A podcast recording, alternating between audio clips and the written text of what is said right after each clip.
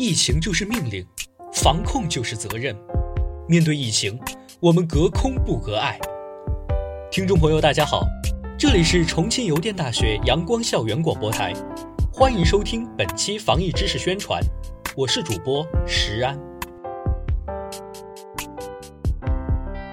今天为大家带来的是病毒进入体内后四十八小时会发生什么，让我们共同了解病毒入侵后的四十八小时。有如南美洲亚马逊流域的蝴蝶效应一般，或许在路上无意间邂逅的陌生人一次打喷嚏喷射而出的飞沫，也可以在你的体内酝酿出一场狂风暴雨。而新型冠状病毒就很有可能藏匿在其中。生活中的一些不经意的动作，例如擦肩而过、按电梯，都给了病毒入侵的机会。而病毒一旦进入人体，即会发生可怕的感染。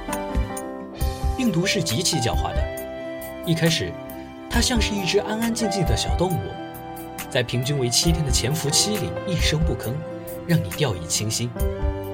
但是它们会在肺部疯狂的复制、繁殖，甚至边缘。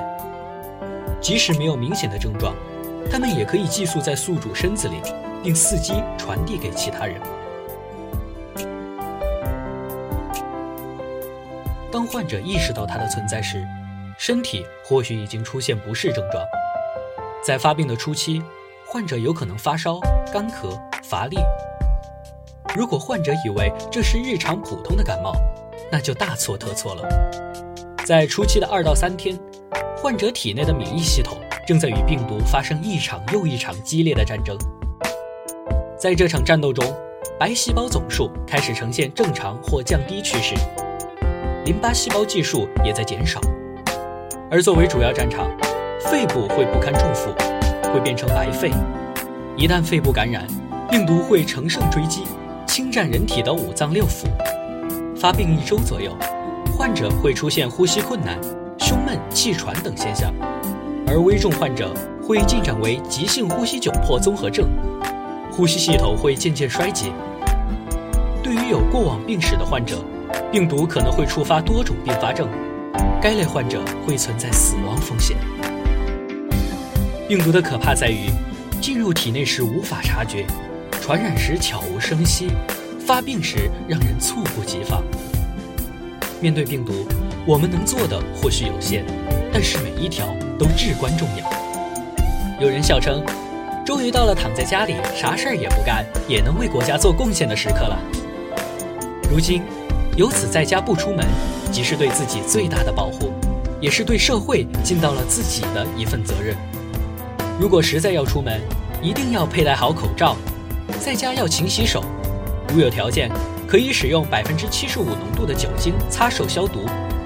少出门，不聚餐，切断病毒肆意传染的途径，我们才能战胜它。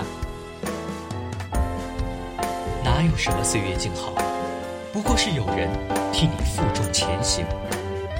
如今医疗界四大天团，北协和、南湘雅、东齐鲁、西华西已齐聚武汉。他们选择在佳节之际舍小家为大家，放弃家人团聚而挑起肩上大任，铸就大家团圆。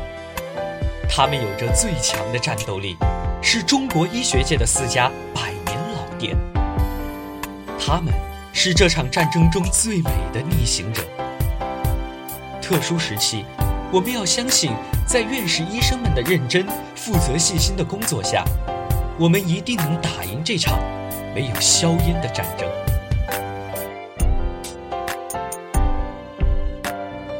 武汉是一座英雄的城市，以前是，现在是，未来也会是。待到春暖花开时。我们在一起，去见证樱花盛开。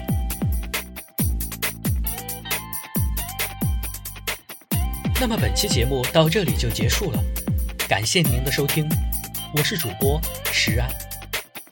希望在这段有些艰难的日子里，我们的节目能够陪伴大家，并把这份温暖藏在心底。阴霾终会散去，中国加油！